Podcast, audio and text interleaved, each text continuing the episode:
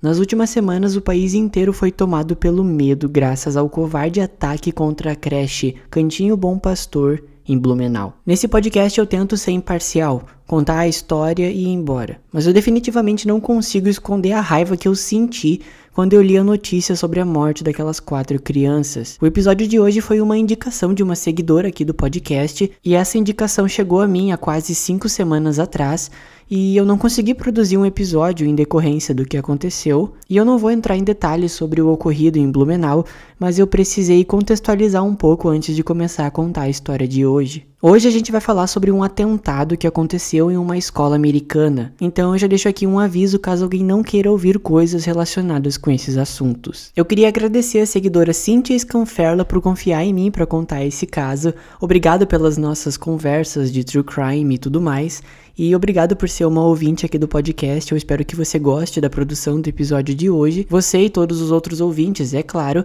E eu só queria dizer que eu fico muito feliz de ter você como ouvinte. As nossas conversas no Instagram, no WhatsApp são realmente muito legais, fazem o meu dia quando a gente fala de true crime e outras coisas também. É realmente muito legal. Eu adoro produzir isso aqui, realmente é uma paz no meu dia. Então, muito obrigado por tudo isso. Eu não seria nada se não fosse pelos ouvintes, é claro. Isso é muito legal.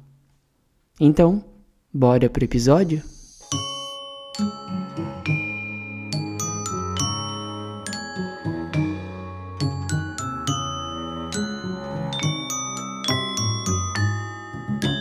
Eu sou Pedro Santos e esse é o Assassinos Sinistros, um podcast que te conta casos medonhos de assassinato. As imagens desse episódio estão disponíveis no Instagram, arroba Assassinos Sinistros. Seja muito mais que bem-vindo e me acompanhe para mais uma história de suspense, mistério e crime.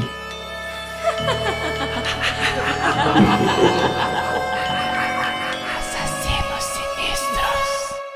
Episódio 27 Don't Like Mondays O caso Brenda Ann Spencer.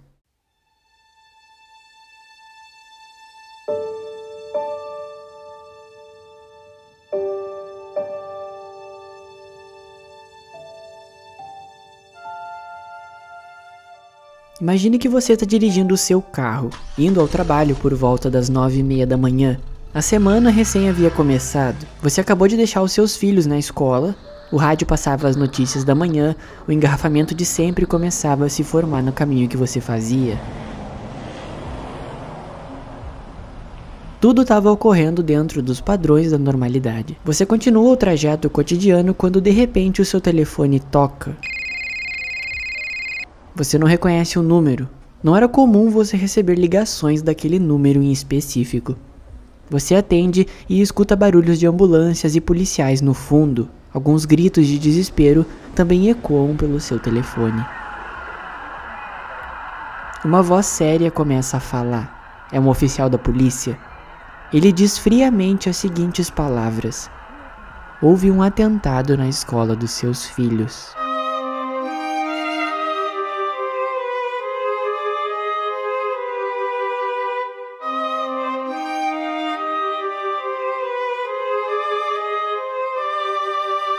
29 de janeiro de 1979. O clima de inverno ainda tomava a cidade de San Diego, na Califórnia, bem como fazia com diversas outras partes dos Estados Unidos. San Diego é uma cidade litorânea com margens tomadas pelo Oceano Pacífico. Embora seja um lugar quase paradisíaco, onde as pessoas conseguem aquelas imagens de pôr do sol, com os coqueiros na frente e os surfistas atrás pegando onda no mar, o lugar ainda assim tem algumas temperaturas bem baixas naquela época do ano. Aproximando mais o mapa de San Diego, a gente chega no bairro San Carlo, um bairro que fica na zona leste de San Diego, um lugar muito clássico dos filmes americanos. Casas pequenas, várias árvores ao redor, as calçadas e as ruas bonitinhas e tudo mais. Quem já jogou o jogo GTA, por exemplo, vai ter uma bela noção de como aquele lugar é. No dia 29 de janeiro de 79, a escola primária Groover Cleveland, que fica no bairro de San Carlo, abria as portas por volta das 8 horas da manhã naquele dia para receber os alunos. Conforme o tempo passava, o lugar ficava cheio de carros que iam e vinham largando as crianças na entrada da escola sem qualquer preocupação. Algumas crianças até chegavam sozinhas na escola, elas geralmente encontravam os colegas que moravam nas redondezas e eles faziam o trajeto juntos, chegando em pequenos grupos no lugar. Além dos alunos, os professores, zeladores e até o diretor da escola costumavam chegar nesse horário. Naquele dia, o diretor da escola Groover Cleveland, o Sr. Burton Arthur, de 53 anos, esperou os alunos da escola no portão. Foi ele quem os abriu naquela manhã. O Sr. Burton adorava os alunos, queria ser amigo deles. Ele tinha esposa, era pai de dois filhos e uma filha. Ele gostava de acampar nos finais de semana e amava jardinagem. No dia 29 de janeiro de 79, ele esperou cada criança na escola Groover. Com alegria no rosto, era uma segunda-feira, a semana estava começando e estava tudo indo muito bem. Até que, por volta das oito e meia da manhã, alguns barulhos estranhos começam a soar próximos à escola. No começo, os alunos e as pessoas ao redor da escola Groover pensavam que eram barulhos de fogos de artifício.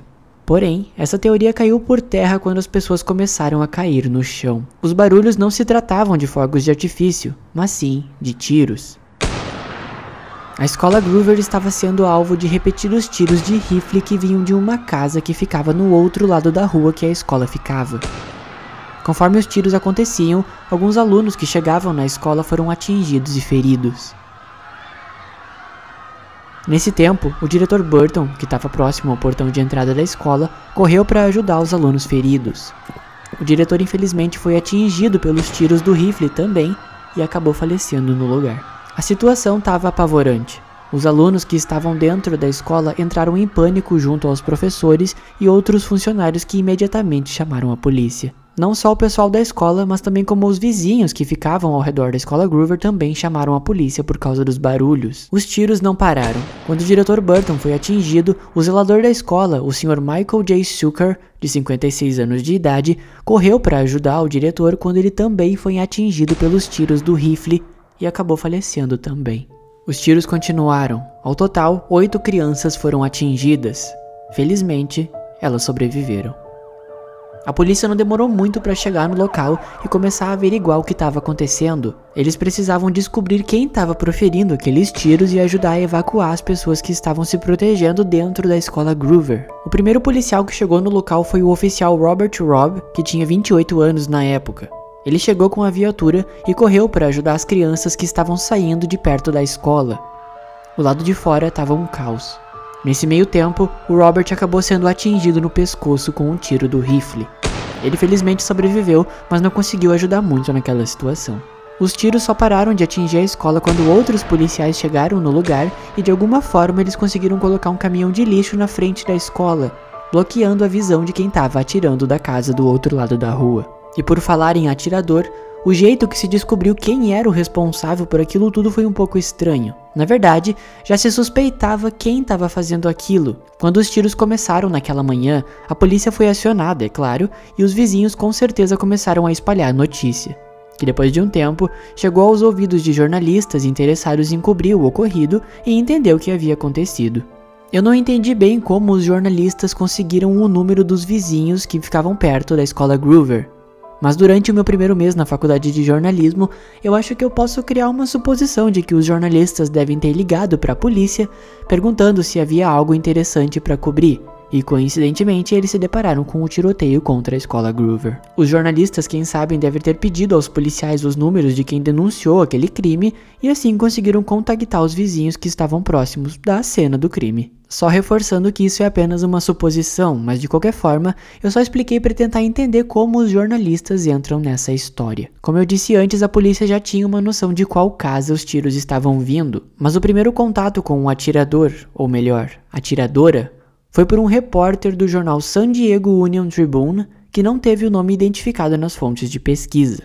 Depois de descarregar 30 cartuchos de bala de um rifle 22 contra a escola Groover, a atiradora se escondeu da polícia em sua própria casa, por quase 7 horas.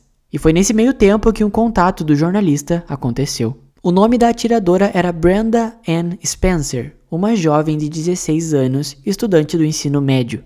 Daqui a pouco a gente vai ver mais um pouquinho sobre a história dela, mas antes disso, vamos ver como aquele pesadelo do dia 29 de janeiro de 1979 acabou. Como eu disse, o primeiro contato com a Brenda, a atiradora, foi feito por um jornalista. Ele conseguiu o contato da casa da Brenda por causa de um vizinho com quem esse jornalista estava falando, e ele descobriu que o vizinho observou a Brenda atirando pela janela de sua casa.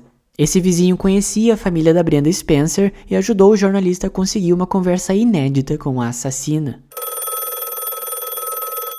O telefone da casa da Brenda tocou e lá estava o jornalista. Surpreso por ter conseguido estabelecer contato com ela, no meio de um atentado. Não existem muitos detalhes sobre a conversa dos dois, mas em certo ponto o jornalista questionou a Brenda sobre o motivo dela fazer tudo aquilo.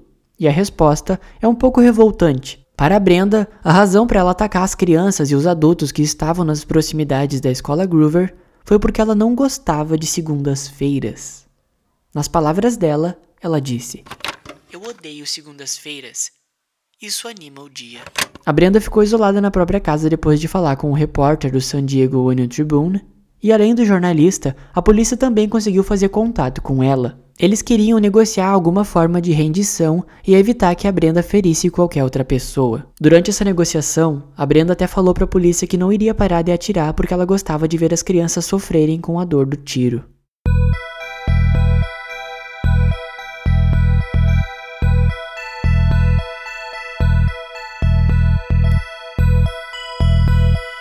Nesse meio tempo de negociação, a polícia começou a evacuar as crianças e adultos que estavam na escola Groover. Eles foram escoltados pelos fundos da escola até um ônibus que os levou até um grande auditório de uma escola de ensino médio que ficava bem próxima naquele local. A casa da Brenda já estava famosa na região. As pessoas que estavam próximos começaram a gritar pedindo aos policiais que atirassem nela e acabassem com tudo aquilo de uma vez. Porém, os oficiais estavam tentando conseguir a confiança da Brenda e fazer ela mesma se render. E quase depois de três horas de negociação com a polícia, ela se rendeu. Brenda Ann Spencer foi detida e presa pelos oficiais da SWAT que já estavam no local. A sua atitude deixou dois adultos mortos, o diretor e o zelador, oito crianças e um policial feridos. E ainda, por incrível que pareça, a sua icônica frase Eu não gosto de segundas-feiras, no inglês I don't like Mondays, dita durante o depoimento ao jornalista, virou título de uma música de uma banda de rock punk irlandesa. Mas afinal, quem seria Brenda Ann Spencer? E como é que é essa história da banda? Isso aí a gente vai ver agora.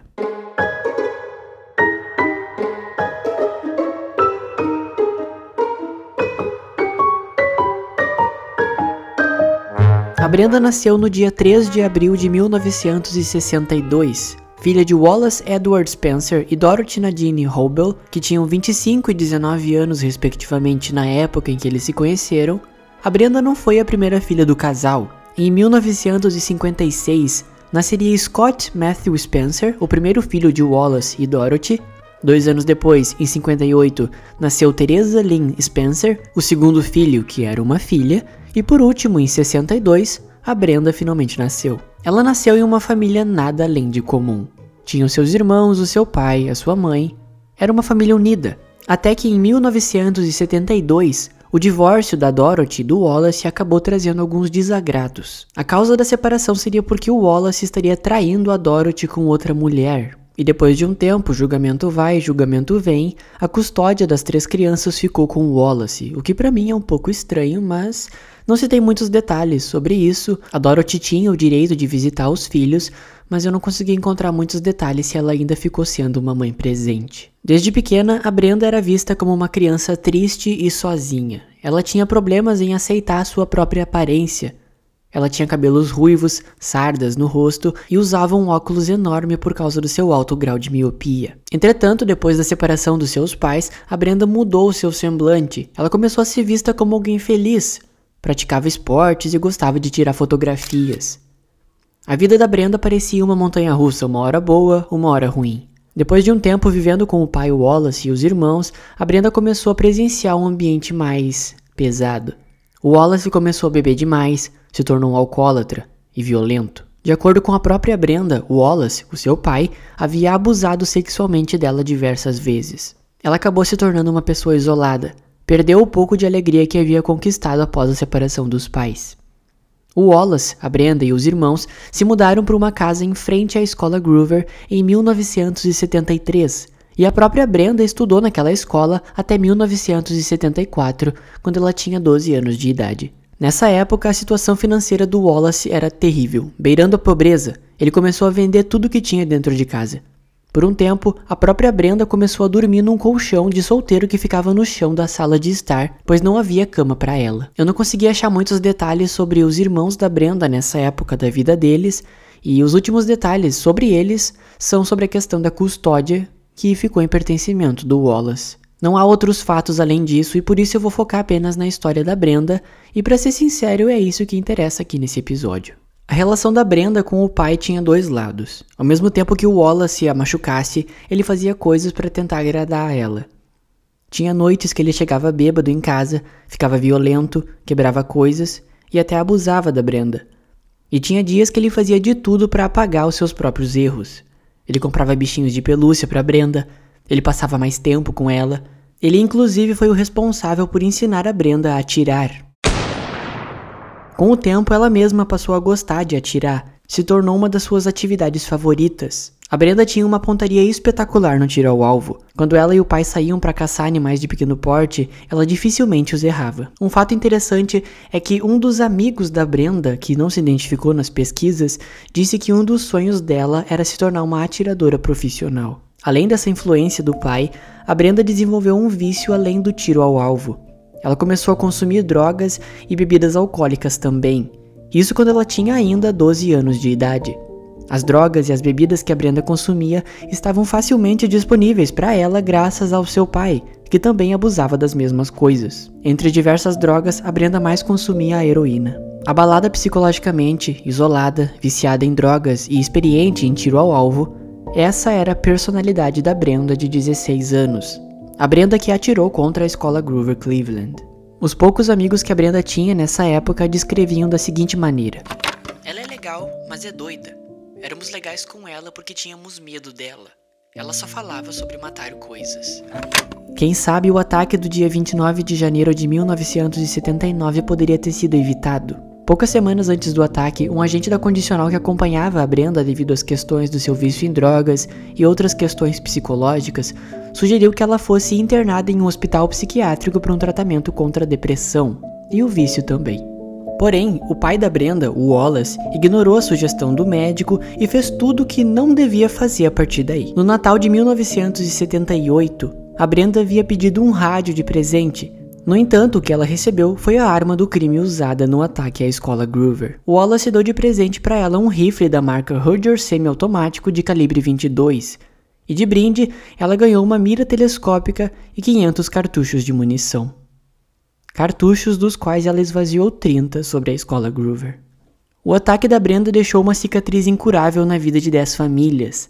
A família do diretor Burton e do zelador Michael ficaram marcadas pelo luto. O trauma psicológico vai perseguir cada uma das vítimas daquele ataque, especialmente as que sobreviveram. Entre elas, oito crianças e o policial Robert. De fato, existem muitas informações sobre as vítimas que sobreviveram. Hoje em dia, todas essas crianças já são adultas, mas não me parece certo contar a história de cada uma delas aqui. Eu não sei explicar, eu só sei que é difícil de falar o que cada uma sofreu, então eu vou dar um resumo do que aconteceu. Para vocês terem noção, entre essas oito crianças, algumas delas ficaram quase dois anos em recuperação. Algumas levaram tiros em órgãos vitais, uma levou um tiro de raspão em um dos rins. Uma das vítimas do ataque, que era criança na época, deu uma entrevista quase 10 anos depois do ataque, ou seja, ela falou em 1989 e disse que não consegue se recuperar psicologicamente do que sofreu. Esses atentados afetam todo mundo, até aqueles que não o viveram. Alguns anos depois do ataque, em 1983, a escola Groover Cleveland fechou devido à má reputação. Até hoje há uma placa em memória às vítimas do ataque nos terrenos da escola. A foto dessa placa vai estar disponível no Instagram do podcast. A Brenda foi a primeira mulher a proferir um ataque contra uma escola. Antes dela, nenhuma mulher havia feito algo assim. E por isso precisamos falar sobre o destino que ela teve. O que aconteceu com ela depois que ela foi presa.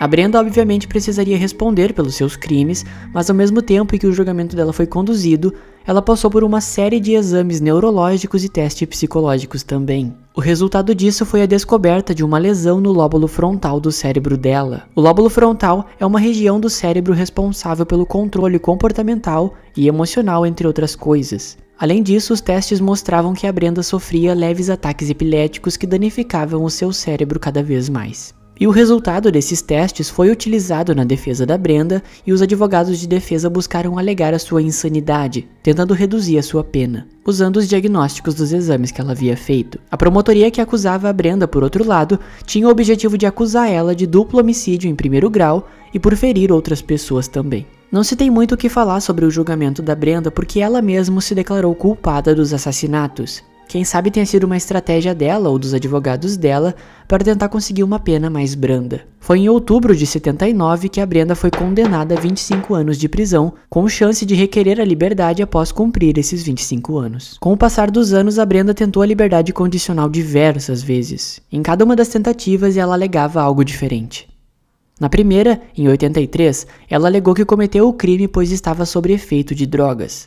E na última vez que ela tentou a condicional em 2001, ela alegou que cometeu o crime porque estava sob efeito de álcool. Nesse meio tempo, nenhuma das tentativas de liberdade foram aceitas. A Brenda ainda está presa e ela atualmente tem 62 anos de idade.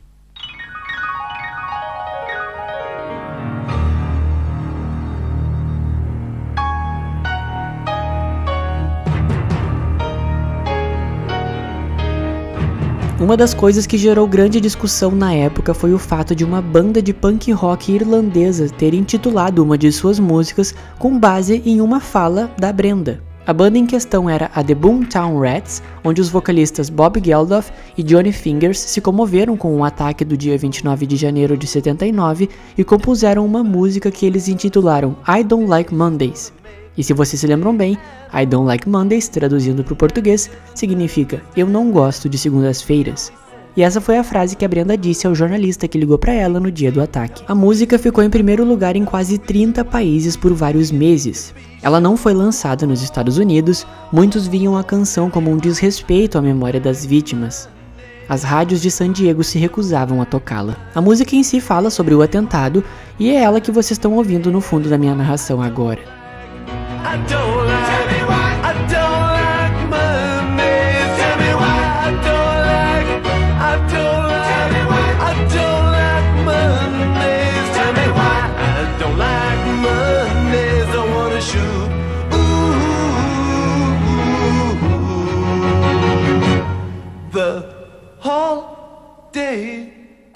Além de contar o caso de hoje, eu acho que o episódio deve fazer um trabalho social também, na medida do possível, é claro. Uh, há alguns meses eu conheci um projeto chamado Olhos Abertos, e é um projeto que busca estudar e mostrar os perigos, ameaças e ataques em escolas. Eles fazem um trabalho fenomenal e não têm tanta visibilidade quanto deveriam ter, e eles possuem uma equipe incrível que contam as particularidades desses crimes e eu vou deixar o Instagram desse projeto aqui na descrição do episódio, caso alguém tenha interesse em saber mais, entender sobre como funciona esse tipo de crime e, né, toda a diversidade ao redor desse assunto. Mas agora, antes de finalizar o episódio, o que se pode fazer para quem sabe prevenir qualquer um desses atentados em escolas especificamente? Em primeiro lugar, a infraestrutura. As escolas precisam de um sistema de segurança eficaz nas últimas semanas, a ideia do botão do pânico está sendo implementada e isso é um facilitador para acionar a polícia o mais rápido possível, se for necessário. Revistoria de mochilas também é algo super importante com essa medida de segurança do botão do pânico também. Mas além disso tudo, acima de tudo, se quiserem evitar que o problema surja de dentro da escola, é importante dar atenção aos alunos. Em muitos casos, quando um aluno comete um ataque à escola, por exemplo, o motivo cresce a partir do bullying ou de questões de isolamento social geradas pelo bullying ou outras questões como racismo, homofobia e por aí vai as intolerâncias. Então, cuidar dos alunos, ouvir os alunos, prestar atenção nos alunos é vital para evitar qualquer catástrofe que possa acontecer. Mas não só a escola, como também os pais devem ficar atentos aos filhos também, atentos ao comportamento, atentos ao seu bem-estar. Ter um monitoramento virtual dos filhos é muito importante também, cuidar o que eles fazem na internet, ser honestos com eles e pacientes para entender o que eles estão passando, se estão passando por alguma coisa, e entender o porquê de alguma coisa estranha que vocês observaram, por exemplo. A honestidade e a paciência são uma resposta para isso, pelo menos eu acredito que seja. Esses tópicos que eu acabei de trazer eu peguei da internet, a referência vai estar tá aqui na descrição também. E existem muitas outras coisas para a gente se atentar. É um leque infinito, né? Infelizmente, a segurança ainda não é universal, não tem o que fazer, né? A realidade é essa. E tudo que eu disse e muitas outras coisas podem ajudar de alguma forma, pelo menos um pouco, a mudar a realidade que a gente está vivendo agora. Pelo menos eu espero.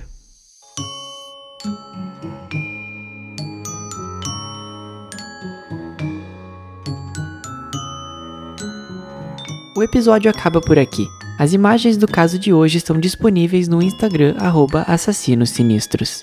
A produção, pesquisa, roteirização, narração e edição desse episódio foram feitas exclusivamente por mim, Pedro Santos.